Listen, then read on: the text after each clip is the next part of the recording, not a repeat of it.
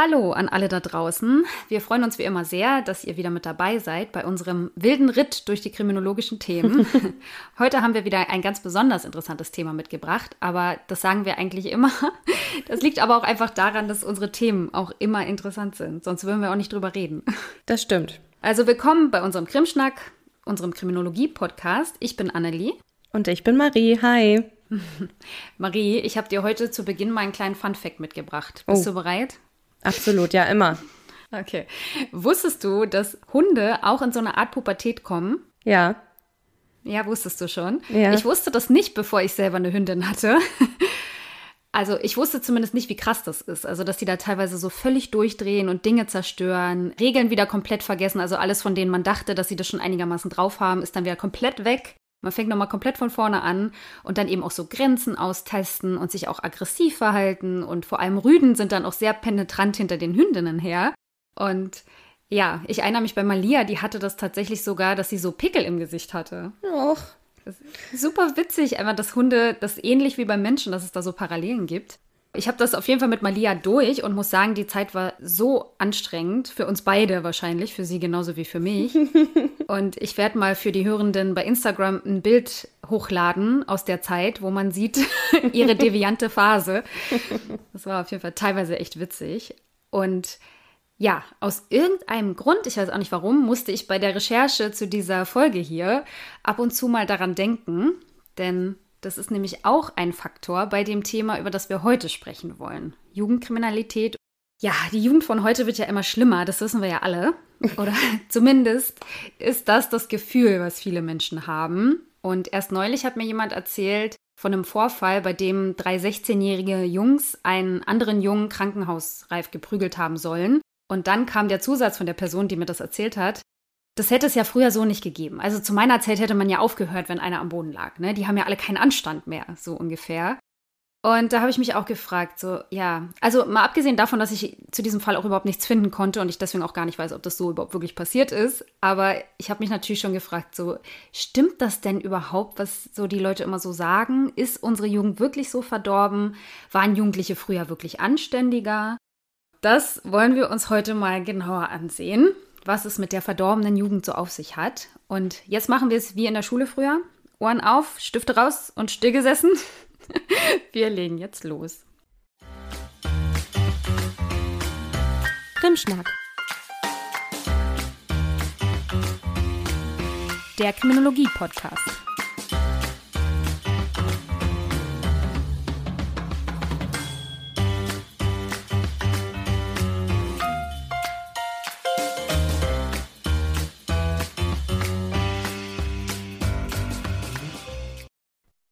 So, bevor wir jetzt gleich richtig einsteigen, habe ich noch eine kleine Anmerkung, vielleicht vorweg ganz kurz. Ihr erinnert euch sicher alle noch an unsere Expertin Julia Habermann zum Thema Femizide damals.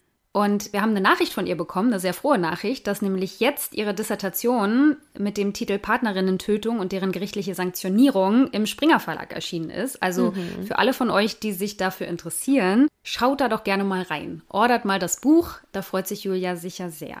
Ja, auf jeden Fall. Mhm. Und wir waren ja auch damals absolut happy, dass wir sie als Expertin gewinnen konnten. Und ja. ich glaube, wir werden auf jeden Fall auch in das Buch reingucken und mhm. genau, können das auf jeden Fall absolut empfehlen. Ist eine tolle Expertin. Mhm. Genau. Ja, wie Annelie gerade schon angeteasert hat, ist Jugendkriminalität ja ein Thema, das in der Öffentlichkeit in Wellen immer wieder hochkommt. Und ganz häufig wird dabei die Frage aufgeworfen, was eigentlich mit unserer Jugend los ist. Und dabei melden sich auch immer wieder Menschen zu Wort, die dann behaupten, dass die Jugend immer mehr verrohe, die Gewalt würde immer brutaler und die Fälle würden ansteigen. Und das endet dann eben auch häufig mit der Forderung, dass nun endlich hart durchgegriffen werden müsste. Und ich habe mir überlegt, dass wir als Einstieg in diese Episode genau dieser Frage mal auf den Grund gehen. Ist an diesen Behauptungen wirklich was dran? Also wird die Jugend immer krimineller und immer brutaler? Denn, das kann ich jetzt schon mal vorweg sagen, Jugendliche sind ein Bevölkerungsteil, der wirklich häufig kriminell auffällig wird. Das ist zu einem gewissen Grad aber tatsächlich normal. Warum, das erklären wir euch gleich noch. Aber die Frage, die ich mir für den Einstieg in die Episode gestellt habe, ist vielmehr, wird die Jugend in Deutschland tatsächlich krimineller, wie es so häufig behauptet wird? Also steigen die Fälle oder nicht? Und dafür sollten wir uns mal die Zahlen der letzten Jahre anschauen. Und ich dachte auch, dass wir zwei wieder gleich ein kleines Ratespiel draus machen könnten. Hast du Lust? Oh no. Ich bin bestimmt total schlecht darin, aber okay, gerne, ja. Ja, sehr gut. Aber vielleicht vorab noch kurz zur Erklärung, auf welche Daten ich mich hier beziehe. Das ist nämlich gar nicht so einfach. Ich habe mir zuallererst die Hellfelddaten angesehen. Das sind, wie viele von euch bestimmt schon wissen, die Fälle, die der Polizei bekannt sind. Es geht also um die sogenannte amtlich registrierte Kriminalität. Und die wird in der polizeilichen Kriminalstatistik, kurz PKS, jährlich durch das Bundeskriminalamt herausgegeben. Und dabei bezieht sich der aktuelle Bericht immer auf das letzte Jahr. Aktuell warten wir zwar noch auf einige Nachzüglerzahlen durch einige Länder, Kreise und Städte, aber das meiste ist schon da. In der PKS habe ich mir angesehen, welche die Top 5 meistvertretenen Straftatgruppen sind, in denen Jugendliche 2022 tatverdächtig waren. Und in diesen Deliktgruppen habe ich mir angesehen, wie sich die Anzahl der tatverdächtigen Jugendlichen zwischen 1987, also seit Beginn der Statistik, und 2022 entwickelt hat. Die PKS hat allerdings ihre Begrenzung, weil zum Beispiel unklar ist, inwieweit die Hellfelddaten die tatsächlich stattfindende Kriminalität widerspiegeln oder auch inwieweit Entwicklungen der PKS die tatsächliche Kriminalitätsentwicklung widerspiegeln, weil es zum Beispiel auch sein kann, dass die erhöhte Sensibilität für ein Thema die Anzeigebereitschaft verändern kann. Durch mehr Anzeigen ermittelt die Polizei mehr Tatverdächtige, die dann in die PKS mit einfließen. Und so kann es dann unter Umständen auch zu sprunghaften, in Anführungsstrichen, Anstiegen in der PKS kommen. Und genauso gut könnte aber auch eine schwindende Anzeigebereitschaft auch für sinkende Tatverdächtigenzahlen verantwortlich sein, weil weniger angezeigt wurde und die Polizei dann weniger ermittelt, logischerweise. Das ist jetzt wahrscheinlich total frustrierend zu hören, weil man ja jetzt zu Recht fragen könnte, woher wissen wir denn dann, wie hoch die tatsächlich stattfindende Kriminalität ist und wie sich das entwickelt? Und das wissen wir tatsächlich zu 100 Prozent nie genau. Aber wir können versuchen, uns der Realität anzunähern, indem wir Dunkelfeld- und Hellfelddaten zusammen betrachten. Es gibt nämlich Dunkelfeldstudien, die jugendliche SchülerInnen zu ihren Erfahrungen mit Kriminalität befragt haben. Also ihre Erfahrungen als Opfer, aber auch als TäterInnen. Und dadurch können solche Dunkelfeldstudien eben auch die Fälle erfassen, die der Polizei möglicherweise gar nicht bekannt sind, weil keine Anzeige auf die Tat erfolgt ist. Es gibt zwar schon einige regelmäßig durchgeführte Studien zu dem Thema, zum Beispiel auch vom Kriminologischen Forschungsinstitut Niedersachsen, wir bräuchten aber noch viel mehr und vor allem regelmäßige repräsentative Dunkelfeldstudien für alle Bundesländer, um die PKS perfekt ergänzen zu können. Und das gilt jetzt natürlich auch nicht nur für Jugendkriminalität, sondern auch für das generelle Kriminalitätsaufkommen. Aber auf Basis der bereits durchgeführten Studien gehen Forschende auf jeden Fall davon aus, dass die Dunkelziffer in den meisten Deliktbereichen sehr viel höher liegt als das, was uns die Hellfelddaten sagen. Wir können uns aber der tatsächlich stattfindenden Kriminalität auch annähern, indem wir uns Studien dazu anschauen, welche Anzeigebereitschaft in der Bevölkerung zu bestimmten Delikten herrscht. Hatte ich ja auch eben schon mal grob angeschnitten. Also zum Beispiel weiß man, dass die Anzeigebereitschaft in der Regel höher ist, wenn man eine Anzeige für versicherungstechnische Zwecke braucht, damit man sich Geld von seiner Versicherung zurückholen kann, aber zum Beispiel bei Sexualstraftaten oder innerfamiliärer Gewalt weiß man, dass die Hemmungen, um eine Anzeige zu erstatten, relativ hoch sind. WissenschaftlerInnen zufolge hat die Anzeigebereitschaft generell in vielen Bevölkerungsgruppen seit den 1980er Jahren tendenziell eher zugenommen. Und es wurde außerdem auch festgestellt, dass Jugendliche mittlerweile auch eher bereit sind, sich gegenseitig anzuzeigen, insbesondere bei Gewalttaten. Aber es ist natürlich trotzdem schwierig festzustellen, wodurch eine Zu- oder Abnahme in der PKS jetzt wirklich entstanden ist und ob die dann die tatsächliche Kriminalitätsentwicklung abbildet oder nicht. Ein weiterer guter Indikator in Verbindung mit den genannten Zahlen ist aber auch die sogenannte tatverdächtigen Belastungszahl, die TVBZ. Bei dieser TVBZ rechnet man aus, wie viele Tatverdächtige einer bestimmten Gruppe auf 100.000 Menschen derselben Gruppe fallen weil Jugendliche 2021 nur 3,7 Prozent der Gesamtbevölkerung ausgemacht haben und Erwachsene ca. 83,4 Prozent der Gesamtbevölkerung ausmachten, wären die Gruppen Jugendliche und Erwachsene ja nur schwer miteinander vergleichbar. Aber wenn man die tatverdächtigen Belastungen der jeweiligen Altersgruppe auf 100.000 Menschen der jeweiligen Bevölkerungsgruppe runterrechnet, kann man diese beiden Gruppen auf jeden Fall besser miteinander vergleichen. Und natürlich ist auch die TVBZ alleine nicht aussagekräftig, sondern sie dient lediglich als ein weiterer Indikator für das Verhältnis von Tatverdächtigen zur Gesamtbevölkerung. Ihr habt heute voll Glück. Ihr kriegt total den Crashkurs hier in quantitativer Kriminologie. Ja, genau. Das ist doch richtig cool. Das haben wir auch nicht so oft. Ich habe in der Vorbereitung halt gemerkt, dass es super schwierig ist, einzugrenzen oder irgendwie zu erklären, wie die Zahlen zustande kommen. Nee, ich finde es super interessant. Cool, dass du es so ausgearbeitet hast nochmal. Ich glaube, das ist für die Zuhörenden auch echt interessant. Ja, also ich hoffe auf jeden Fall, dass das jetzt für alle, die zuhören, auch noch spannend ist. Aber also das Thema Jugendgewalt oder Jugendkriminalität generell ist ja auch ein sehr brisantes. Und irgendwie habe ich jetzt während der Recherche gemerkt, dass ich halt total das Erklärungsbedürfnis hatte, zu erklären, warum ich jetzt auf welche Zahlen komme. Mhm. Und genau, so kam jetzt sozusagen dieser Crashkurs zustande. Ja, super, den gab es umsonst heute.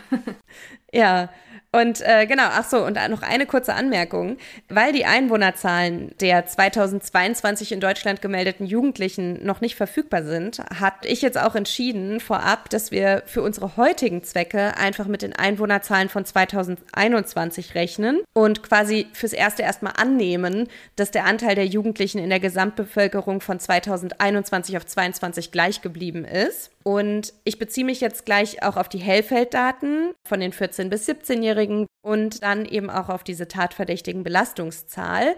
Und Annelie bringt dann später auch noch mal einige Dunkelfeldstudien damit in Verbindung. Ich hoffe, du hast dir die PKS jetzt nicht angeguckt. Nee, nee, tatsächlich nicht. Okay. Also nicht zu dem Thema konkret. Wir hatten das ja letztes Mal mit der Straffälligkeit von Kindern. Da habe ich natürlich Jugendkriminalität so am Rande auch mitbekommen, mhm. als ich da in die PKS geguckt habe. Aber ich weiß es wirklich nicht mehr. Also mein Hirn ist ein Sieb. Ich weiß nicht immer mehr, was ich gestern zum Mittag gegessen habe. Also wirklich. das ist kein Problem. Ja, ich glaube, ganz so drastisch ist es wahrscheinlich nicht. Oh, doch. Wenn du wüsstest. Oh, okay. Na, dann mache ich mal schnell weiter. bevor du es wieder vergisst. so schlimm ist es nicht. Das Kurzzeitgedächtnis funktioniert gut. Ja, sehr gut, sehr gut. Nein, aber äh, cool. Dann fangen wir jetzt mal mit den Top 5 Deliktsbereichen an. Was meinst du denn, ist für das Jahr 2022 zahlenmäßig die Straftatgruppe, in der die Jugendlichen am häufigsten tatverdächtig waren? Mhm. Also ich würde jetzt mal sagen, das wird ja, wahrscheinlich ein Bagatelldelikt wie Ladendiebstahl oder sowas sein. Also Diebstahlsdelikte. Ding, ding, ding. Yay! Mhm. Ja, total. Ist auf Platz 1. Da liegst du richtig. Es gibt natürlich ganz viele verschiedene Facetten von Diebstahl, die in der PKS aufgeführt sind. Aber der Bereich, in dem Jugendliche am häufigsten Tatverdächtige sind, ist in der Tat Ladendiebstahl. Was würdest du denn sagen, wie hoch der Anteil der jugendlichen Tatverdächtigen in dem Bereich 2022 war. Also jetzt gemessen an der gesamttatverdächtigen Zahl im Bereich Ladendiebstahl. Okay, ja. Mm, oh, okay, schwierig. Ich tippe jetzt einfach mal ins Blaue, irgendwie 25 Prozent? Mm, fast. Also im Jahr 2022 wurden insgesamt 232.930 Menschen des Ladendiebstahls verdächtigt und davon waren 46.576 Jugendliche, womit sie mhm. etwa 20 Prozent der Tatverdächtigen ah. im Bereich Ladendiebstahl ausgemacht haben. Lag ich gar nicht so weit weg. Nee.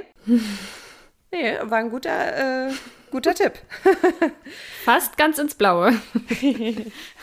Ja, und wenn man sich jetzt die tatverdächtigen Belastungszahl der Jugendlichen und der Erwachsenen in dem Bereich ansieht, wird deutlich, dass die Altersgruppe der Jugendlichen sehr viel stärker belastet ist als die Gruppe der Erwachsenen, während nämlich 1547 Jugendliche pro 100.000 Jugendlichen Ladendiebstahl begehen sind es bei den Erwachsenen nur 225 pro 100.000 Erwachsenen. Oh. Wow, ja, das ist ein Riesenunterschied auf jeden Fall. Ja, und ich habe ja auch eingangs gesagt, dass Jugendliche häufiger delinquent auffällig werden, das ist ja sozusagen klar. Und das sind ja jetzt, um auch nochmal den Jugendlichen gegenüber fair zu bleiben, vielleicht, das sind ja jetzt auch die Delikte, in denen sowieso klar ist, dass Jugendliche besonders häufig darin auffällig werden. Mhm. Aber die Frage, um die es ja ursprünglich ging, ist, ob sie häufiger Ladendiebstähle begehen als früher. Und den Hellfelddaten zufolge ist der Trend beim jugendlichen Ladendiebstahl seit den späten 1990er Jahren rückläufig. Es ist nämlich so, dass die Anzahl der jugendlichen Tatverdächtigen 1997 mit etwas mehr als 105.000 Tatverdächtigen ihren Höhepunkt erreicht hat und dann vor Corona auf ein Allzeittief von 35.000 bis 37.000 abgesunken ist im Zeitraum zwischen 2014 und 2016. Dann kam es während der Corona-Pandemie, weil wir alle die Häuser nicht verlassen durften, nochmal zu einem weiteren Tiefstand. Und im Jahr 2022 kam es erwartungsgemäß wieder zu einem Anstieg, weil wir jetzt wieder raus dürfen, sozusagen. Und die Läden vor allem wieder offen haben, ne? Genau, und die Läden wieder aufhaben. Ja. Jetzt sind wir eben auf einem Stand von 46.000 Tatverdächtigen, grob gesagt, etwas mehr. Aber wir sind ja trotzdem noch weit entfernt von den hohen Zahlen von 1997. Ja. Ja. Also platt gesagt, die Jugendlichen klauen heute weniger als noch in den 90ern. Ja, genau. Beruhigend. ja. Okay. Mhm. Ähm, und dieser Anstieg, den wir nach Corona eben beobachten können, der betrifft nicht nur die Jugendlichen, sondern auch andere Altersgruppen. Und es betrifft auch nicht nur die Ladendiebstähle, sondern auch andere Deliktbereiche, wie zum Beispiel, keine Ahnung, auch Wohnungseinbruchdiebstähle und sowas. Und deshalb glauben jetzt auch Forschende nicht, dass der Trend sich jetzt sozusagen umkehrt, von sinken auf wieder permanent ansteigen. Mhm. Deshalb würde ich jetzt noch nicht per se davon ausgehen, dass sich der Trend wieder umkehrt, also dass die tatverdächtigen Zahlen da in diesem Bereich und bei den Jugendlichen permanent wieder steigen werden, sondern dass es auch sein kann, dass wir in den nächsten Jahren wieder zu dem sinkenden Trend zurückkehren werden. Das müssen wir jetzt einfach beobachten. Mhm. Hattest du da nicht auch neulich irgendwie mal was erzählt, dass dass du darüber einen Artikel gelesen hast oder so, dass die Jugendlichen das jetzt nachholen oder so? Ja, hatte ich in der letzten Folge erzählt mit diesem Nachholeffekt. Mhm. Dass das immer der Begriff ist, der gerne benutzt wird. genau, könnt ihr in die letzte Folge nochmal reinhören. Da habe ich das auf jeden Fall einmal erzählt, was da so ein Jugendpsychiater auf jeden Fall zu meinte. Ah, mhm. ja, okay. Ja, nee, ich hatte das jetzt irgendwie in so einem informellen Gespräch verortet, deshalb dachte ich, spreche ich das nochmal. wir, wissen, wir wissen ja immer schon gar nicht mehr, wie wir uns unterhalten, ob wir uns hier im Podcast unterhalten oder außerhalb. Ach, es verschwimmt alles. Ja. Geht alles ineinander über. Ja. Demnächst erzählen wir hier so aus Versehen irgendwelche super privaten Sachen und. so hoch, ich dachte, wir telefonieren nur. Ja. Jetzt ist es online. Hups. Ups, upsi. Ja. Mhm. Aber das ist, das ist ja sozusagen der Ladendiebstahl. Ich glaube, interessant wäre ja auch noch, was ist mit krasseren Delikten? Genau. Was würdest du jetzt vermuten nach Ladendiebstahl? Welche Straftatgruppen befinden sich auf Platz zwei bis fünf? Okay, zwei bis fünf. Also Sachbeschädigung. Mhm. Ist das dabei? Die zwei? Ja, ja. ja. Äh, nee, ist nicht auf Platz zwei, aber du kannst ja mal ein paar Sachen aufzählen, die du vermuten würdest. Okay. Also wenn jetzt Ladendiebstahl, Sachbeschädigung, dann einfache Körperverletzung. Ist das dabei? Ja. Mhm. Ja. okay. ähm, und halt auch so Straftatgruppen, ne? Ach so. Also auch mehrere Delikte, die untereinander gefasst werden. Dann sowas wie Sexualdelikte im weitesten mhm. Sinne. Genau, Straftaten gegen die sexuelle Selbstbestimmung. Genau, so heißt das eine offiziell. Gruppe. Ja. Eins fehlt noch. Was habe ich denn jetzt vergessen? Warte mal. Schwerere Körperverletzungsdelikte? Nee. Also okay. in ja, oder da sage ich gleich noch mal was dazu, aber also mhm. Körperverletzung ist als Straftatgruppe auf jeden Fall dabei, sogar auf Platz zwei. Ah ja. insgesamt. Und da zählen rein theoretisch eben auch einige schwerere Körperverletzungsdelikte mit rein. In der PKS wird aber in den Straftatgruppen nochmal unterschieden zwischen Körperverletzungen, die Straftatgruppe, wo dann eben sowas wie Mord und Totschlag und so natürlich nicht so. dabei ist. Aber wenn es eben um die Straftatgruppe Gewalttaten oder Gewaltdelikte geht, dann sind da eben ja, Mord und Sexualdelikte und so weiter alles mit dabei und auch schwere Körperverletzungen mhm. und auch schwere Körperverletzungen mit Todesfolge und so weiter, aber okay. eben nicht die einfache Körperverletzung, mhm. nenne ich es jetzt mal. So, und auf Platz zwei ist die Straftatgruppe Körperverletzung. Okay, also Körperverletzung ist mit drin, aber ich gehe mal davon aus, dass sozusagen diese Gewaltdelikte, die du gerade aufgezählt hast, nicht in den Top 5 sind, richtig? Genau, die sind auch nicht ja, in den okay. Top 10. die sind auch nicht in den Top 10. Okay, das ist schon mal beruhigend. Nee, vielleicht sowas wie Beleidigung. Das ist in den Top 10, aber nicht in den Top 5. Ah, ich sag's dir. Okay. Ja, sag's mir, erlöse mich. Also auf Platz 2 ist die Straftatgruppe Körperverletzung. Auf Platz 3 mhm. sind die Rauschgiftdelikte. Ah, die habe ich voll vergessen. ja, also inklusive der Beschaffungskriminalität. Mhm, mh, Dann klar. haben wir auf Platz 4 die Sachbeschädigung und auf Platz 5 Straftaten gegen die sexuelle Selbstbestimmung. Und mhm. Die weiteren Straftatgruppen in den Top 10 waren äh, jetzt von Platz 10 nach 6 aufsteigend übrigens noch Bedrohung, Schwarzfahren, Beleidigung, Widerstand gegen und tätlicher Angriff auf die Staatsgewalt und Straftaten gegen die öffentliche Ordnung. Mhm. Auf Platz 6 war Straftaten gegen das Asyl- und Aufenthalts- und Freizügigkeitsgesetz. Ah ja, okay, klar. Genau. Ja, gut. Also die Rauschgifte habe ich wirklich völlig vergessen. Das hätte mir einfallen können eigentlich. Mhm. Also mhm. nein, also weiß ich nicht. ähm, hätte ich jetzt Schon vielleicht auch nicht als erstes mit dran gedacht. Mhm. Also ich hätte jetzt gedacht, dass zum Beispiel Beleidigung oder Schwarzfahren mhm. sehr viel höher mit drin ist. Ja, da ist ja immer die Sache, da ist vielleicht das Dunkelfeld tatsächlich dann sehr viel höher noch, ne? Weil da das wahrscheinlich stimmt. auch relativ wenig angezeigt wird und Schwarzfahren, da muss er halt auch erwischt werden und so, ne? Mm, das stimmt. Und ich ja. könnte mir jetzt auch vorstellen, dass das Dunkelfeld gerade bei Jugendlichen im mhm. Bereich Beleidigung besonders hoch ist, weil es ja dann eigentlich häufiger die Erwachsenen sind, die so eine Beleidigung ernst nehmen. Also so wie ein SPD-Politiker aus Hamburg zum Beispiel. Der Pimmel meinst du? Hashtag Pimmelgate. So müssen wir aufpassen, sonst müssen wir bald diesen Explizit-Haken noch setzen bei unserem Podcast. Ja, stimmt. Ja. Können ja so ein Piepen drüberlegen. genau. Das wird hier. Ja. Nee, aber ich kann mir vorstellen, dass es tatsächlich im Jugendalter auch so viel normaler ist, sich gegenseitig zu beleidigen und dass es ja dann auch hin und her geht und dass dann der eine den anderen wohl eher nicht anzeigen wird. Deswegen mhm. kommt vielleicht sehr drauf an, aber kann mir vorstellen, dass ja, dass es dann einfach nicht so ein großes Ding ist. Denke ich auch. Ich würde mal noch ein bisschen was zu den Top 2 bis 5 sagen. Genau, also ich hatte ja gesagt, dass auf Platz 2 die Straftatgruppe Körperverletzung steht. Und darunter werden gefasst Körperverletzung, gefährliche Körperverletzung, Misshandlung von Schutzbefohlenen, schwere Körperverletzung, Verstümmelung weiblicher Genitalien, Körperverletzung mit Todesfolge, fahrlässige Körperverletzung und Beteiligung an einer Schlägerei. Also es ist sehr viel, was darunter so subsumiert wird. Was meinst du denn, welchen Anteil die Jugendlichen hier ausmachen, gemessen an der tatverdächtigen Gesamtzahl? Vielleicht sowas wie 18 Prozent?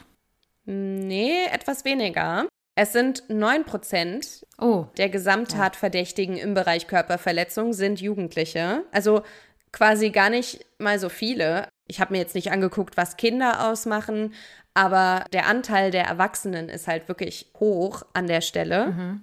Ja, überraschend eigentlich, ne? Ich hätte es tatsächlich höher eingeschätzt, dass es mehr Jugendliche sind, also prozentual, mhm. die bei der Deliktsgruppe eine Rolle spielen. Ja, irgendwie schon, ne? Also bei fast einer halben Million an Menschen, die 2022 einer Körperverletzung verdächtigt wurden, wow. waren davon nur 41.509 Jugendliche. Aber jetzt darf man natürlich nicht vergessen, dass ja an sich die Jugendlichen so eine kleine Altersgruppe gemessen an der Gesamtbevölkerung ausmachen. Deshalb habe ich auch da diese tatverdächtigen Belastungszahl mal ausgerechnet. Und da ist es schon so, dass die Jugendlichen trotzdem pro Bevölkerungsgruppe sozusagen höher belastet sind als die Erwachsenen. Mhm. Weil die Erwachsenen auf 573 pro 100.000 Einwohner kommen, also innerhalb der Erwachsenen-Altersgruppe. Und die Jugendlichen innerhalb ihrer Alterseinwohnerbevölkerungsgruppe auf 1379. Also es ist wirklich auch mhm. wieder ein Vielfaches. Mhm. Aber von, von den Tatverdächtigen sind es eben trotzdem nur 9 Prozent. Mhm. Ja, klar. Genau, aber finde ich auch ganz interessant, sich das mal so vor Augen zu führen, dass die mhm. Jugendlichen natürlich innerhalb ihrer Altersgruppe trotzdem überproportional verglichen zu den Erwachsenen mhm. dieses Delikt verüben oder da eben in Erscheinung treten. Aber ja, gemessen an den Gesamttatverdächtigen sind es dann wieder nicht so viele. Mhm. Genau, aber die Zahlen sind, also wenn man jetzt dieses Corona-Tief hier auch nicht berücksichtigen würde, sind die Zahlen auch nicht steigend, weil wir uns 2022 ungefähr auf dem Niveau von 2016 bis 2019 befunden haben und auch auf dem Stand von 1996. Mhm. Weil nämlich die Zahlen zwischen 1992 und 2007 erstmal konstant gestiegen sind und dann seit 2007 wieder konstant am Sinken waren. Deshalb wäre jetzt die Aussage, dass die Jugend immer mehr Gewalt anwende, bei reiner Betrachtung der Hellfelddaten auf jeden Fall eine falsche Aussage. Mhm. Genau. Auf Platz 3 sind ja die Rauschgiftdelikte. Was meinst du denn, welchen Anteil die Jugendlichen da ausgemacht haben? Mhm. Wahrscheinlich verschätze ich mich da auch wieder komplett. Ich würde jetzt mal so sagen, wahrscheinlich so boah, 15 Prozent, vielleicht sogar 20. Würde ich jetzt aus dem Bauchgefühl, würde ich sagen, 20 mhm. Prozent sind bestimmt Jugendliche bei Rauschgiftdelikten. Es sind hier auch 9 Prozent, 9,7 ja, Prozent der Gesamttatverdächtigen sind Jugendliche. Finde ich wenig, wenn man sich überlegt, dass dann 91 Prozent Erwachsene sind. mhm. Finde ich viel. Finde ich schon krass. Ja. Hätte ich jetzt nicht erwartet. Ja, ja stimmt. Also es sind mhm. 26.022 jugendliche Tatverdächtige in dem Bereich. Und hier ist auf jeden Fall auch die ähm, tatverdächtigen Belastungszahl wieder höher bei den Jugendlichen als bei den Erwachsenen. Mhm. Es ist fast doppelt so hoch. Bei den Jugendlichen sind wir bei etwas mehr als 800 jugendlichen Tatverdächtigen pro 100.000 Jugendlichen und bei den Erwachsenen bei etwas unter 400 Erwachsenen Tatverdächtigen pro 100.000 Erwachsenen. Mhm. Interessant dabei ist auch, wie sich das entwickelt hat. Also auch hier verläuft das kurvenartig, weil wir auch heute wieder auf dem Stand von 1998, 2006 und 2013 sind. Also mhm. gerade bei der Rauschgiftkriminalität bei Jugendlichen verläuft das kurvenartig mit noch mehr Hochs und Tiefs als die anderen Delikte, über die wir jetzt bisher gesprochen haben. Ich finde es halt aber wirklich interessant, weil allein hier ja jetzt schon deutlich wird, dass die Jugendlichen nicht immer krimineller werden, sondern es ist halt ein Verlauf. Also das setzt sich auch bei den Straftatgruppen Sachbeschädigung und Straftaten gegen die sexuelle Selbstbestimmung weiterhin durch. Bei Sachbeschädigungen waren 14,4 aller Tatverdächtigen Jugendliche. Das waren 19.112 Jugendliche. Und auch da ist äh, die tatverdächtigen Belastungszahl innerhalb der jeweiligen Altersgruppen gemessen an der Bevölkerung dieser Altersgruppen natürlich bei den Jugendlichen höher als bei den Erwachsenen. Aber auch hier ist die Entwicklung so, dass wir seit 2015 mit Schwankungen auf dem jetzigen Stand stehen. Und auf dem standen wir auch 1993 schon mal. Der mhm. Höhepunkt war nämlich 2001 und 2007 und man muss sagen, dass die Jugendlichen jetzt sehr viel weniger häufig der Sachbeschädigung tatverdächtigt werden, als es zwischen 1994 und 2004 der Fall war. Hm. Ich finde es so krass, dass das gerade die Zeit ist, in der ich selbst jugendlich war. Ja. Ob das mit mir zu tun hat? Hä? Wahrscheinlich. Ja, genau den gleichen Gedanken hatte ich aber auch. Ja. Ja, und genau das Gleiche oder Ähnliche stellt man eben auch bei Straftaten gegen die sexuelle Selbstbestimmung fest. Also mhm. da waren 10,8 Prozent der Tatverdächtigen, der Gesamttatverdächtigen Jugendliche. Das waren 2022 3014 Personen. Und da ist es tatsächlich auch so, dass die Zahlen in diesem Deliktsbereich seit 1987 tatsächlich angestiegen sind, aber in allen Altersklassen. Und mhm. aufgrund meines Kontextwissens wäre ich jetzt hier davon ausgegangen, dass für diesen Anstieg der tatverdächtigen Zahlen eher das vermehrte Anzeigen von solchen Straftaten verantwortlich sein könnte.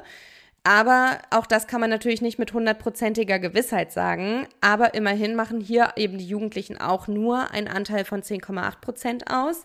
Aber natürlich ist auch hier die tatverdächtigen Belastungsziffer höher, fast dreimal so hoch wie die der Erwachsenen. Mhm. Okay. Generell ist es aber so, dass Jugendkriminalität wirklich weit verbreitet ist und einige Forschende gehen sogar davon aus, dass alle Jugendlichen während ihrer Jugend mal sogenannte Bagatelldelikte begehen. Darüber haben wir ja auch schon mal gesprochen, dass wir da auch nicht ganz unschuldig waren. Das können ja ganz kleine Sachen sein, wie zum Beispiel eine Packung Kaugummi aus dem Laden klauen Und Längsschnittstudien haben aber gezeigt, dass sich Jugenddelinquenz in der überwiegenden Mehrheit der Fälle irgendwann wieder rauswächst. Die Hochphase mhm. findet um die 16 bis 18 Jahre statt und flacht dann bei dem einen schneller und bei dem anderen langsamer wieder ab. Mhm. Dabei fallen Jungs und junge Männer sehr viel häufiger delinquent auf als Mädchen und junge Frauen. Und im Vergleich zur Erwachsenen-Delinquenz ist Jugenddelinquenz eher situativ und spontan und findet auch häufiger in Gruppenkontexten statt. Und sie findet auch häufig untereinander statt. Was heißt, dass Jugendliche sowohl Opfer als auch TäterInnen sein können und beides sogar gleichzeitig. Wichtig finde ich aber auch zu erwähnen, dass die überwiegende Mehrheit der Jugendlichen Studien zufolge nur ein bis zweimal und nur ein kleiner Teil der Jugendlichen noch häufiger als zweimal straffällig auffällig wird. Und das deckt sich auch mit den aktuellen Hellfelddaten für 2022. Das kann man da auch ganz gut beobachten. ForscherInnen des Deutschen Jugendinstituts haben auch festgestellt, dass der Großteil der wiederholten schwerwiegenden Straftaten von einer kleinen Personengruppe verübt wird, die in der Regel auch komplexe Problemlagen auf sich vereinigt. Und ja, zu den Ursachen von Jugendkriminalität sagt Annelie gleich eh noch mal was. Wenn man sich aber die tatverdächtigen Zahlen zwischen 1987 und 2022 ansieht, stellt man fest, dass die Zahlen in den meisten Deliktbereichen kurvenmäßig verlaufen, hatte ich ja eben auch schon gesagt.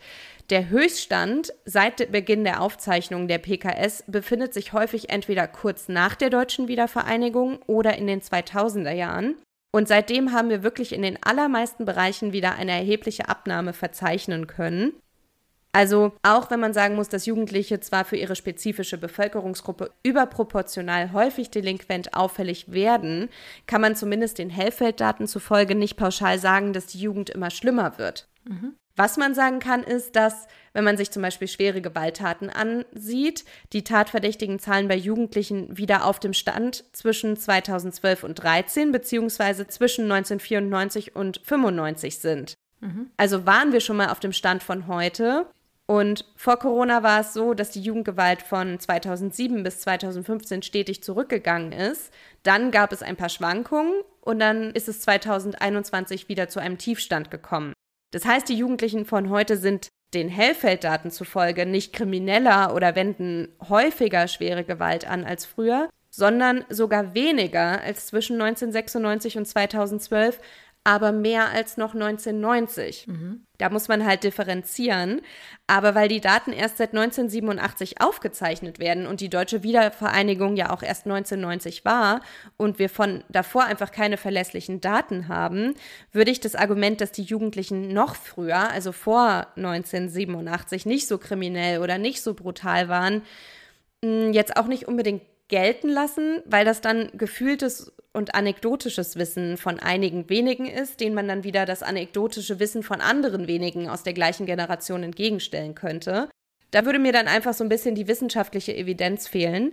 Und ich finde sowieso, dass dieses Früher und heute halt sowieso schwierig miteinander zu vergleichen ist, weil seit den 1980ern bestimmte Handlungen, die damals Straftatbestände erfüllt haben, wie zum Beispiel homosexuelle Handlungen, wie das damals hieß, die sind ja heute gar nicht mehr kriminell, sondern einfach normal. Und mhm. dafür wurden wiederum andere Handlungen, die früher als normal galten, in das heute geltende Strafrecht aufgenommen. Und deshalb, ja, ist es einfach schwierig, das auch so miteinander zu vergleichen, vor allem wenn man eben auch die Daten dazu nicht hat. Mhm. Und ja ja, also deshalb, ich würde auch irgendwie immer empfehlen, dass wenn Leute so pauschale Behauptungen in den Raum stellen, wie die Jugendlichen werden immer krimineller, dass man dann irgendwie mal ins Gespräch geht und eben auch mal, ja, weg von der Oberfläche geht und eben mal fragt, okay, von welcher Altersgruppe sprechen wir denn? Ich spreche jetzt die ganze Zeit von den 14- bis 17-Jährigen, weil die ja, ne, es geht ja um Jugendkriminalität und 14- bis 17-Jährige werden ja nach dem Jugendstrafrecht auch verhandelt. Und dann kann man noch fragen, ja, okay, von welchen Zahlen sprechen wir denn? Sind das Fallzahlen? Sind es tatverdächtigen Zahlen oder ist das die verurteilten Statistik? Auf welchen Zeitraum beziehst du dich in deiner Aussage und auf welche Delikte beziehst du dich? Sind es spezifische Delikte oder alle Straftaten insgesamt? Und auf welche Datenquellen beziehst du dich? Ja, ist sowieso immer ein guter Rat, da nochmal nachzufragen, was so ja, voll. Quellenlagen angeht. Ja, also gerade wenn das mit irgendwelchen politischen Forderungen verbunden wird, finde ich das eigentlich ganz gut, da nochmal nachzufragen, weil man dann eben auch ja ein bisschen so raushören kann, ist das jetzt irgendein politischer Aktionismus oder müssen wir hier wirklich über ein tatsächlich bestehendes Problem sprechen? Mhm. Und ich will jetzt hier nämlich auch überhaupt nicht verharmlosen, dass natürlich immer wieder schlimme Dinge passieren, an denen Jugendliche beteiligt sind. Aber ich finde es eben trotzdem schwierig, jetzt auf Basis der Daten, die ich bei meiner Recherche gesehen habe, zu sagen, die Jugend von heute wird immer krimineller. Also ich muss ja auch sagen, und deine Daten spiegeln das jetzt auch so ein bisschen wieder, dass, also als ich Jugendliche war, wurde ja ganz, ganz viel zu Jugendkriminalität schwadroniert. So, also es war ganz, ganz viel in den Medien, weil die Zahlen ja zu dem Zeitpunkt dann auch teilweise sehr hoch waren anscheinend. Das haben wir jetzt auch festgestellt sozusagen im Vergleich zu anderen Jahren und Jahrzehnten. Und das hatte den guten Effekt, dass wir zum Beispiel bei uns an der Schule auch einen Sozialarbeiter hatten und so, weil ich komme ja nur auch aus Ostdeutschland und das war ja damals zumindest auch immer so groß in den Medien, dass gerade die ostdeutsche Jugend ne, abgehängt, perspektivlos und deswegen irgendwie übermäßig kriminell ist. Ob die Daten das jetzt wirklich so hergeben, dass das hauptsächlich die ostdeutschen Jugendlichen waren, weiß ich gar nicht. Aber ich weiß noch, dass es damals ganz, ganz viel diskutiert wird und ja auch heute immer wieder. Und gerade weil ja auch diese Diskussion in den Medien halt auch so wellenartig immer wieder hochschwappt, ja, bin ich da mittlerweile auch einfach ganz vorsichtig. Ne? Es wird immer mal höhere Zahlen geben, dann sinken sie vielleicht mal wieder. Also dieser wellenförmige Verlauf. Was nicht heißt, dass es dann nicht auch strukturelle Gründe geben kann. Darauf komme ich ja gleich auch. Mhm. Aber trotzdem, ja, oft werden Dinge nicht so heiß gegessen, wie sie gekocht werden. so, dann mache ich jetzt mal weiter. Also genug Mathematik und Kurvendiskussion. Jetzt gucken wir uns mal an, was die Gründe dafür sind. Also wir haben jetzt gehört, dass es tatsächlich so ist, dass Jugendliche im Vergleich zu anderen Altersgruppen tatsächlich in bestimmten Deliktsbereichen häufiger auffällig werden. Und der größte Teil solcher jugendtypischen, eher leichten Straftaten, das hat Marie jetzt auch schon gesagt, wird von Experten als normales, entwicklungsbedingtes und damit auch nur vorübergehendes Verhalten eingeordnet. Wir sagen dazu auch die Ubiquität der Kriminalität in dem Alter, also die Normalität dessen. Es ist ein Stück weit einfach normal, dass Jugendliche sich in dem Alter so verhalten. Das liegt vor allem an so einem jugendtypischen Mangel an Selbstkontrolle, aber auch an der höheren Impulsivität und diesem im Moment leben, also nicht so langfristig planen und Konsequenzen so gut absehen können, eine höhere Risikobereitschaft und so eine gewisse Irrationalität. Und das ist einfach total typisch für dieses Alter. Und das hat natürlich ganz, ganz viel mit der Pubertät zu tun. Ich hatte eingangs ja über die Pubertät von Hunden gesprochen. Jetzt sprechen wir mal über die Pubertät von Menschen. Bei der kommt es nämlich auch zu ja, großen körperlichen, aber auch geistigen Umbrüchen. Das Gehirn der Jugendlichen ist in dieser Zeit sowas wie eine Großbaustelle. Das habe ich jetzt in mhm. mehreren Artikeln zu dem Thema gelesen. Bei dieser Großbaustelle entwickeln sich dann verschiedene Bereiche einfach auch unterschiedlich schnell. Das ist auch sehr individuell, von Mensch zu Mensch auch sehr verschieden. Vor allem die Entwicklung des limbischen Systems, also ganz einfach gesagt unserer Emotionszentrale und der präfrontale Kortex, der ist unter anderem zuständig für die Impulskontrolle und für die längerfristige Handlungsplanung. Diese beiden Bereiche spielen hier wahrscheinlich eine große Rolle, aber eben auch hormonelle Faktoren und so weiter. Ich werde euch da mal einen sehr guten Artikel der SZ zu dem Thema in die Shownotes stellen, falls ihr euch da nochmal belesen wollt. Ich fand das ganz interessant, was da so im Körper passiert und was das dann auch so für Auswirkungen hat.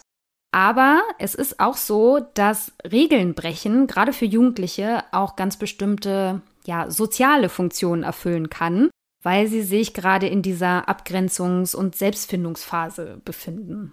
Ne? Also die erste Funktion ist zum Beispiel Grenzen austesten, ne? ganz einfach gesagt. Und auch ganz bewusst gegen Eltern und auch Schule und so gesellschaftliche Normen einfach zu rebellieren. Dann gibt es eben auch gerade in dem Alter dieses Unabhängigkeitsbestreben, also erwachsen sein zu wollen, aber eigentlich die Ressourcen noch gar nicht so wirklich zu haben. Das kann dabei natürlich auch eine Rolle spielen. Aber auch, gerade wenn man so an bestimmte Protestformen denkt, gesellschaftliche Wertekritik und so weiter. Auch sowas kann eine Rolle spielen. Aber ganz, ganz häufig hat es auch mit Frust zu tun, also so ein Frustablassen durch das Zerstören von Gegenständen zum Beispiel oder auch mal vielleicht eher gewalttätig werden auch das Kompensieren von Ohnmachtsgefühlen. Also du hattest das in der letzten Episode ja auch gesagt, dieser Gewaltkreislauf. Ne? Also gerade Kinder, die selbst Ohnmachtsgefühle haben und auch Gewalt erleben, für die kann das eben auch eine Art Kompensation sein. Mhm. Und, und das hast du gerade eben auch schon mal betont, das Thema Gruppe, also Gruppenzugehörigkeit bestärken oder auch beweisen. Ne? Also Stichwort äh, Mutprobe. Mhm. Das ist hier eben auch nochmal ganz relevant in dieser Altersgruppe. Und das ist wirklich sehr interessant. Die gute Nachricht für alle Eltern da draußen ist aber, diese Phase endet in der Regel nach ein paar Jahren von ganz alleine wieder. Ne, das hat Marie gerade auch schon gesagt. Es ist, wir nennen das Spontanbewährung, also ohne dass wirklich krasse strafrechtliche Sanktionen nötig sind, kommen die allermeisten Jugendlichen auch von selbst wieder zur Besinnung. Die allerwenigsten, also im Promillebereich, wird dann wirklich irgendwie chronisch straffällig im Verlauf des Lebens. In der Regel ne, kommen sie von selbst wieder auf den Pfad der Tugend zurück, wenn man so will. Weißt du, was mein Strafrechtsprof damals erzählt hat? Der hat uns erklärt, dass, also normalerweise so spätestens Mitte 20 dünnt das ja dann aus. Mhm. Das ist dann aber auch schon sehr, sehr, sehr spät. Und er hat gesagt, dass bei solchen Fällen, die so spät sich sozusagen von der Delinquenz abkehren, mhm. dass das dann häufig damit einhergeht, wenn sie irgendeine ernsthafte ja. Beziehung aufbauen. Stimmt. Das fand ich total interessant. Ja, weiß ich auch noch aus meinen Vorlesungen, genau, dass so Beziehungen oder auch zum Beispiel das Ergreifen eines Berufs, das kann, glaube ich, auch so ein Faktor sein, dass man dann, mhm. weil man einfach auch was zu verlieren hat, dass man dann vielleicht eher weniger Risiken eingeht und so, ne, dass das dann eine ja. Rolle spielt. Da sind wir ja wieder bei der Bindungstheorie. Ja, die kommt ja noch. Ah. die machen wir in der Krimshort ja noch. Da sprechen okay. wir dann nochmal genauer drüber. Aber jedenfalls ist es so, dass all das, was ich gerade gesagt habe, durchaus so vorübergehend eben auch zu sehr destruktivem und auch leichtsinnigem und sehr irrationalem Verhalten führen kann und eben auch zur Begehung von Straftaten. Ne? Das betrifft aber nicht alle Jugendlichen gleichermaßen. Während ich zum Beispiel eine total wilde Jugend hatte, das muss man wirklich sagen. Ich habe einige Straftaten auch begangen, aber es ist heute alles verjährt, deswegen kann ich das sagen. Ähm, war zum Beispiel mein Bruder aber vergleichsweise brav. Also, das ist schon mal auffällig, weil er der Junge ist und ich das Mädchen. Und du meintest das ja vorhin schon, in der Regel werden Jungen eher straffällig als Mädchen. Bei uns war es andersrum. Und das kann an vielen Faktoren liegen, ne? warum jetzt einige eher straffällig werden, andere vielleicht überhaupt gar nicht oder nur ganz, ganz selten. So spielen zum Beispiel die Erziehung der Eltern eine Rolle. Das wird es bei mir und meinem Bruder wohl nicht gewesen sein, denn wir hatten die gleichen Eltern. Aber eben auch die Peer Group, also die jeweilige Freundesgruppe, die Gleichaltrigen und das soziale Umfeld, was in dem Alter einfach eine sehr, sehr große Rolle spielt, weil es um Orientierung geht. Und ich denke mal auch, das wird es bei uns am ehesten gewesen sein, weil ich wirklich ganz andere Freunde hatte als er. Und vieles von dem, was du in der letzten Folge zur Straffälligkeit von Kindern schon ausgeführt hast, trifft natürlich auch auf Jugendliche zu. Zum Beispiel die Sache mit diesem Gewaltkreislauf, das hatte ich vorhin schon mal erwähnt. Also wer selbst Gewalt erfahren hat, ist oftmals einfach eher geneigt, selbst Gewalt auch auszuüben oder Gewalt als Mittel zum Zweck zu sehen. Ne? Also dieses Normalisieren von Gewalt, das spielt da eben eine Rolle. Wenn man sich anschauen möchte, was sonst noch Gründe sein können, warum manche Jugendliche teilweise schwere Straftaten begehen und wie man sowas dann eventuell auch verhindern könnte, kommt man immer wieder auf die sogenannten Dunkelfeldstudien zurück. Also Marie hat die vorhin schon erwähnt. Die sind halt ganz, ganz wichtig, wenn man sich da mal ein bisschen die Hintergründe angucken will und wenn man auch dieses Hellfeld, was Maria jetzt gerade ausgeführt hat, dann auch noch mal ein bisschen erweitern möchte. Und in Deutschland wurde, wurden in den vergangenen Jahrzehnten immer wieder, unter anderem und vor allem auch durch das KfN, also das Kriminologische Forschungsinstitut Niedersachsen, Schülerbefragungen durchgeführt. Das heißt, man ist mit speziell konzipierten Fragebögen an Schulen gegangen, da trifft man nun mal die meisten Jugendlichen dann eben auch an, und hat die Jugendlichen diese dann ausfüllen lassen und die dann anonym ausgewertet. Dabei ist man in den Jahren auf einige Faktoren gestoßen, die Jugenddelinquenz und Jugendgewalt wahrscheinlicher machen können. Zum Beispiel scheint die Schulform hier irgendwie eine Rolle zu spielen. Also oftmals wurde an Gymnasien deutlich seltener von Gewaltausübungen berichtet als an Hauptschulen. Mhm. Für das Begehen anderer Straftaten wiederum, also wie zum Beispiel Ladendiebstahl oder Sachbeschädigung, konnte man keine Höherbelastung feststellen. Also da war die selbstberichtete Delinquenz sozusagen ähnlich an Gymnasien und an Hauptschulen. Also man muss hier immer auch aufpassen mit der Interpretation, denn wir mhm. wissen ja auch, dass die Tatsache, ob ein Kind auf ein Gymnasium kommt oder eben nicht, nicht nur mit dem Intellekt zu tun hat, sondern auch mit sozialen Faktoren. Also da machen wir uns ja nichts vor, wie einfach struktureller Benachteiligung. Mhm. Aber darf ich noch eins einwerfen? Ja. Also ich war auf einem Gymnasium und bei uns kam es wirklich richtig, richtig selten mal zu Handgreiflichkeiten. Mhm. Aber ich muss sagen, dass die psychische Gewalt, die ausgeübt wurde, die war enorm. Mhm. Das Mobbing und Abwertung und alles Mögliche, was da so zwischen den Kindern und auch Jugendlichen, was da immer so abgelaufen ist, das war schon krass. Und mhm. steht, wie ich das jetzt so rückblickend sehe, der körperlichen Gewalt in nichts nach, mhm. die wir dann damals so von anderen Schulen mitbekommen haben. Mhm. Aber es ist interessant auf jeden Fall, dass, dass sich das unterschiedlich äußert. Aber es ist nicht so, als würde an Gymnasien nichts passieren, würde ich jetzt mal behaupten. Mhm. Oder als wären die per se bessere Menschen, genau. Das glaube ich Ach, nämlich auch nicht. Sowieso nicht. Nee, genau, aber das ist natürlich, also da habe ich jetzt in meinen Daten, also das, was ich mir angeguckt habe, nichts zu gefunden, aber ist eine interessante These. Also könnten wir mal rausgeben in die Welt, könnte man vielleicht mal untersuchen oder ja. Ja, genau, gerne. Also. Ja, mach mal. los, los. Aber auch die Schulleistung selbst wurde betrachtet und dabei hat man festgestellt, dass Schüler mit guten Schulnoten seltener von abweichendem Verhalten berichten als Schüler mit tendenziell schlechteren Noten. Aber auch hier wieder, die Noten allein zu betrachten und davon abzuleiten, dass intelligentere Jugendliche weniger kriminell sind, ist eben einfach tricky. Denn auch Noten bilden viel, viel mehr ab als nur den Intellekt. Wenn sie den Intellekt im Einzelfall überhaupt immer so gut abbilden. Also da bin ich mir auch nicht so sicher. Eben. ja. Aber ein spannendes Ergebnis in einigen Untersuchungen war auch, dass die Tatsache, wie wohl und gut aufgehoben sich ein Jugendlicher an seiner Schule fühlt, Einfluss darauf zu haben schien, wie sehr er oder sie dann geneigt war, Regeln zu brechen. Eine groß angelegte Langzeitstudie im Raum Duisburg namens Kriminalität in der modernen Stadt, ähm, packe ich euch auch in die Shownotes, kam zu dem Ergebnis, dass auch gute Beziehungen zu Lehrern straffälliges Verhalten unwahrscheinlicher machen kann. Und ich finde es interessant, weil die Lehrer, zu denen ich ein gutes Verhältnis hatte, bei denen hatte ich tendenziell auch bessere Noten. Deswegen finde ich, kann das durchaus zusammenhängen. Und ich finde, wenn ein Lehrer einem das Gefühl gibt, dass er sich irgendwie für einen interessiert und irgendwie auch kümmert, das kann natürlich gerade für Kinder und Jugendliche, die vielleicht zu Hause Probleme haben, kann das natürlich auch nochmal so ein Faktor sein. Und deswegen fand ich diesen Beziehungsaspekt da auch nochmal irgendwie ganz interessant. Ja, Vielleicht hat das auch was mit Wertschätzung zu tun, dass man, wenn man das Gefühl hat, dass die eigene Leistung in dem Fach gewertschätzt wird, dass mhm. man dann mehr Motivation aufbaut, um ja. sich auch weiter zu bemühen. Ich weiß nämlich noch, noch eine Anekdote aus meiner Schulzeit, dass ich war nie gut in Chemie, weil es mich auch nicht so richtig interessiert hat. Mhm. Und ich habe aber einmal richtig doll für einen Test gelernt. Ich hatte dann eine 2 und dann hat mich der Lehrer gefragt, hast du es allein geschrieben? Mhm.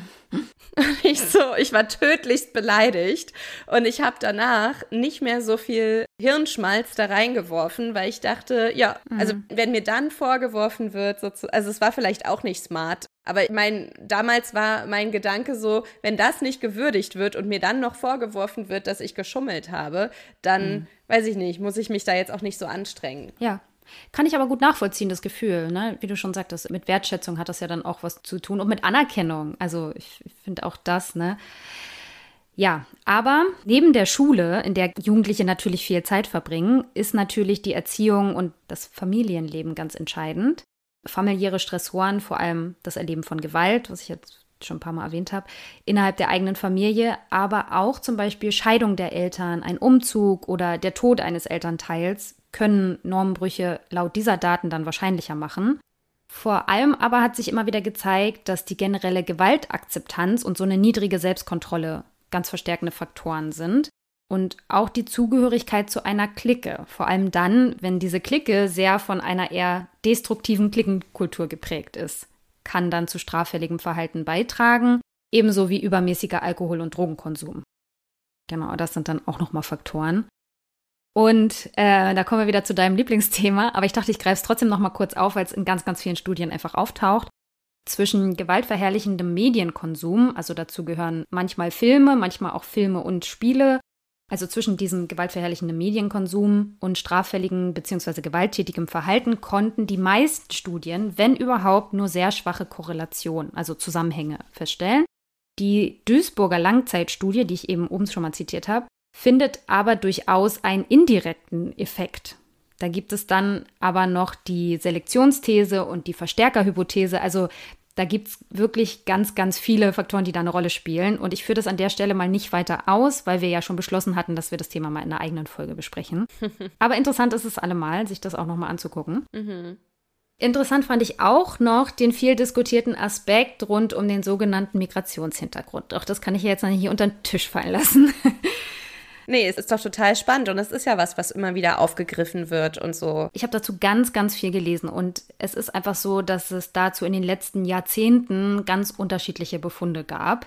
Es gibt einige Studien, die durchaus eine Höherbelastung von Jugendlichen mit Migrationshintergrund feststellen. In dieser Duisburger Studie hingegen konnte das überhaupt nicht festgestellt werden, interessanterweise.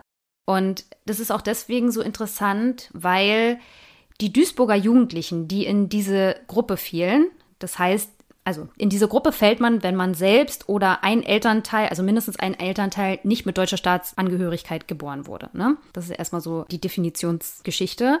Und diese Jugendlichen, die in diese Gruppe fielen, waren, obwohl sie finanziell häufig schlechter gestellt waren, waren sie aber trotzdem deutlich weniger von struktureller Benachteiligung betroffen. Also auch das hat man da sozusagen miterhoben, wie zum Beispiel Bildungsbeteiligung. Hier schaffen es migrantische Jugendliche zum Beispiel genauso häufig aufs Gymnasium wie nicht migrantische ne? und fühlten sich in ihrer Schule ganz gut integriert und so weiter.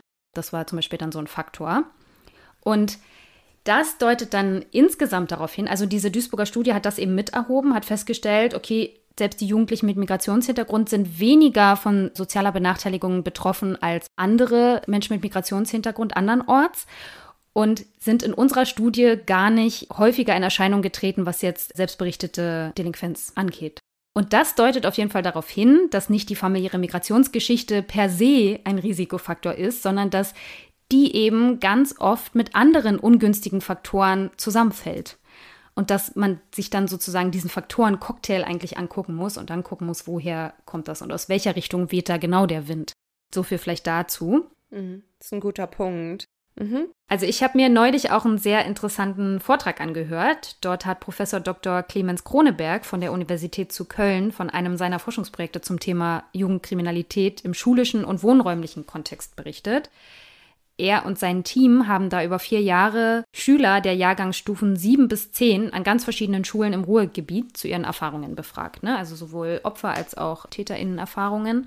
Sie haben dabei zum Beispiel herausgefunden, dass bei Klickenbildungen in den Klassen also in den Schulklassen, die ethnische Herkunft der Schüler eine große Rolle zu spielen scheint. Das heißt, Kinder mit Migrationsgeschichte befreunden sich oder laut dieser Daten befreunden sie sich häufiger mit Kindern mit gleicher oder ähnlicher Migrationsgeschichte und Kinder ohne Migrationsgeschichte befreunden sich häufiger mit Kindern, die eben auch keinen solchen Hintergrund haben. Antipathien hatten sie wiederum eher gegenüber der Kinder der anderen Gruppen. Aber, und das ist jetzt eigentlich das Interessante, wenn es um Gewaltausübung ging, wurde bei dieser Befragung deutlich, dass die Jugendlichen, wenn sie gewalttätig wurden, das wurden natürlich auch längst nicht alle, und dann ging, wenn, dann ging es meistens so um Schubsen, Treten oder Schlagen, dann übten sie die Gewalt deutlich häufiger innerhalb ihrer eigenen Gruppe aus und nicht gegenüber den Kindern der anderen Klicken. Professor Kroneberg hat das so erklärt, dass soziale Nähe Gewalt begünstigt. Es ist also nicht so, dass, wie es ja auch oft propagiert wird, dann so in den Medien, ne, die türkischen Jugendlichen oder die migrantischen Jugendlichen verprügeln die deutschen Jugendlichen oder so. Ne? Das ist dann eben auch wieder ein total verzerrtes Bild, weil das eben offensichtlich gar nicht der Realität entspricht, sondern es dann auch wieder innerhalb der gleichen Gruppe bleibt und dann eben auch wieder Opfer und Täter auch innerhalb dieser Gruppe eben sind. Wenn es um Gewalttätigkeit und straffälliges Verhalten geht, gibt es immer noch ein sehr wichtiges Konzept, was auch in dieser Studie von Professor Kroneberg eine Rolle spielte. Das ist ein Konzept aus der kriminologischen Forschung vom amerikanischen Soziologen Elijah Anderson. Und zwar ist das der sogenannte Code of the Street. Darunter versteht man jetzt mal ganz kurz gefasst eine Kultur der Straße, die von einer gewaltfördernden Männlichkeitsvorstellung geprägt ist und auch vom strategischen Einsatz von Gewalt und von der Vorstellung von Gewalt als Mittel zur Respekterhaltung. Und was auch noch eine Rolle spielt, ist so mangelndes Vertrauen in die Polizei und andere staatliche Institutionen. Es nennt sich Code of the Street und wir werden da vielleicht noch mal eine eigene Krim Short zu machen, zu gegebener Zeit. Aber an der Stelle reicht das erstmal so relativ oberflächlich. Und Professor Kroneberg aus Köln hat in seiner Forschung über bestimmte Szenarien in Fragebögen auch die Zustimmungswerte zu diesem Code of the Street erhoben. Es gab also, müsst ihr euch das so vorstellen, fiktive Szenarien, in denen Jugendliche provoziert wurden und angeben sollten, wie wahrscheinlich es ist, dass sie in der jeweiligen Situation Gewalt ausüben. Also ein Beispiel war, wenn du mit anderen Kindern an der Bushaltestelle stehst und jemand rempelt dich versehentlich an. Was tust du? Tackeln. Sofort. Genau, und diese Szenarien wurden dann aber noch gesteigert. Das heißt, die Provokationen wurden auch immer größer und auch absichtlicher und so weiter. Ne? Also dann zum Beispiel jemand rempelt dich absichtlich an oder jemand nimmt dir etwas weg oder beleidigt dich ne? vor deinen Freunden oder wie auch immer und so weiter. Und dann haben die Forschenden aus den Zustimmungswerten der einzelnen Schüler auch so ein durchschnittliches Klassenklima ermittelt. Ne? Also wie ist die durchschnittliche Zustimmung auch in der jeweiligen Klasse? Und dabei ist Folgendes aufgefallen, dass in einem Klassenklima, das sozusagen diesem Code of the Street eher zustimmt, ne? also so ein gewaltförderndes Klassenklima, waren vor allem Kinder, die diesem Code of the Street ohnehin auch zugestimmt haben, sehr schnell und schon bei ganz kleinen Provokationen bereit, Gewalt auszuüben. Kinder, die selbst diesen Ansichten eigentlich nicht zustimmten, wiederum fühlten sich in so einem gewaltfördernden Klassenklima auch zumindest bei stärkeren Provokationen genötigt, Gewalt auszuüben, obwohl sie es vielleicht selbst von sich aus gar nicht gewollt hätten. Andersrum waren bei einem Klassenklima, das Gewalt grundsätzlich eher ablehnt, da gaben selbst die Schüler, die dem Code of the Street eigentlich jetzt selbst äh, zustimmen würden, an, bei leichten und mittleren Provokationen nicht gewaltvoll zu reagieren, weil sie eben das Gefühl hatten, dass es sozusagen in diesem Klima nicht so richtig anerkannt ist oder nicht so gern gesehen wird wahrscheinlich. ne? Und Schüler, die diesen Code of the Street ohnehin ablehnten, also die sowieso sagten, nee, dem stimme ich gar nicht so zu, waren gar nicht mehr bereit, Gewalt auszuüben, selbst bei sehr starken Provokationen. Mhm. Und den Ergebnissen der Forschenden zufolge spielen drei Faktoren eine wichtige Rolle bei so Gewaltvorkommnissen unter Jugendlichen. Das erste ist die situative Kommunikationsstärke der Kinder. Das heißt, wie stark sind sie kommunikativ, wie gut können sie sich sozusagen mit Worten wehren die persönliche Akzeptanz dieser eben eher gewaltfördernden Werte und dann eben auch dieses allgemeine Klassenklima. Ne? Also das spielte da alles zusammen und gerade für Kinder in diesem Alter scheint eben die Wahrnehmung der anderen halt einfach auch eine sehr, sehr große Rolle zu spielen. Ne? Und dieses Gesicht verlieren vor anderen und dann, was erwarten vielleicht andere von mir oder meine Klassenkameraden, was ich in dem Moment tue, wo sie sich dann vielleicht tatsächlich auch dann ein Stück weit nach ausgerichtet haben. Genau, und diese Studie hat sich aber auch Nachbarschaftseffekte angesehen. Auf die gehe ich jetzt mal nicht weiter ein, weil wir jetzt die Zeit auch nicht mehr haben. Ist auf jeden Fall eine sehr interessante Studie. Ich, ich tue euch das in die, in die Show Notes. Ich könnte da noch stundenlang drüber erzählen, aber das ist auch einfach eine sehr, sehr komplexe Studie und umfangreich. Aber die Quintessenz der Forschenden war letztlich, dass man nicht nur auf die persönlichen Risikofaktoren schauen sollte, sondern auch Aspekte wie das moralische Klima um die Jugendlichen herum und situative Faktoren. Ne? Also was ist genau in dieser Situation los? Was kommt da so zusammen? Dass das betrachtet werden muss, um die Mechanismen hinter der Entscheidung zu Gewalt oder eben gegen Gewalt zu verstehen. Wir merken also mal wieder, den X-Faktor gibt es in dem Sinne einfach nicht. Ja. Und ja, ich könnte da noch ewig weitermachen. Es gibt total viele interessante Erkenntnisse aus der Wissenschaft zu dem Thema. Aber ich verlinke euch ganz, ganz viele der genannten Studien und auch noch weitere. Da könnt ihr dann auf jeden Fall auch noch mal äh, ein bisschen drin stöbern, wenn ihr Lust habt. Ja, ist auf jeden Fall wirklich eine spannende Studie. Und ich gucke auch gerade auf unsere Aufnahme. Wir haben uns wirklich auch ein bisschen verquatscht heute, ne? Mhm. Das ist jetzt ganz schön lang geworden. Ja, absolut. Aber ja, ich würde sagen, eigentlich ist das ein ganz gutes Schlusswort, zu sagen, den X-Faktor gibt es nicht. Und es gibt eben viele weitere Faktoren, die man dann immer in Betracht ziehen muss. Und da sind wir ja manchmal auch wie so eine kaputte Schallplatte, das sagen wir ja ganz häufig. Aber auch im Bereich Jugendkriminalität trifft es eben zu und vielleicht sogar besonders dort. Ja, genau, genau. Das ist auf jeden Fall so. Und ich meine, wir können es ja nicht ändern. Wenn wir den einen Faktor finden würden, dann würden wir es euch auch sagen. Aber es ist nun mal einfach schwierig. Und jetzt haben wir uns heute eben mit äh, straffälligem Verhalten und auch gewalttätigem Verhalten von Jugendlichen befasst. Marie hat das ja vorhin auch nochmal zahlenmäßig eingeordnet und wir haben uns jetzt die Gründe nochmal etwas angesehen und festgestellt, dass es eben so einfach immer nicht ist. Und wir wollen uns dann in der nächsten Folge damit beschäftigen, ja, wie gehen wir jetzt als Gesellschaft, wie geht der Staat, wie gehen Gerichte denn jetzt eigentlich mit diesen Jugendlichen um? Das heißt, was sind denn jetzt die Konsequenzen? Es wird also um das sogenannte Jugendstrafrecht gehen.